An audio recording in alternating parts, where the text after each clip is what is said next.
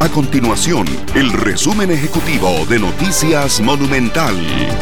Hola, mi nombre es Alejandro Meléndez y estas son las informaciones más importantes del día en Noticias Monumental. El Ministerio de Salud anunció la eliminación de las órdenes sanitarias y del aislamiento obligatorio por diagnósticos de COVID-19 con el objetivo de iniciar la gestión a largo plazo y enfocar los esfuerzos en la atención de otras enfermedades. Esto debido a la disminución de casos semanales, los cuales pasaron de más de 5.000 a inicios del 2023 a menos de 1.000 en la última semana, además de que se decretó el fin de la emergencia sanitaria mundial por esta enfermedad. El gobierno presentará en julio un nuevo proyecto de ley para vender el Banco de Costa Rica, según confirmó el ministro de Hacienda Nogui Acosta, quien indicó que el Estado se ganaría 60 mil millones de colones.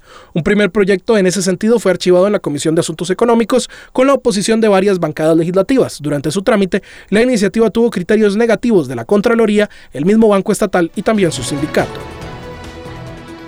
Estas y otras informaciones usted las puede encontrar en nuestro sitio web www.monumental.co.cr.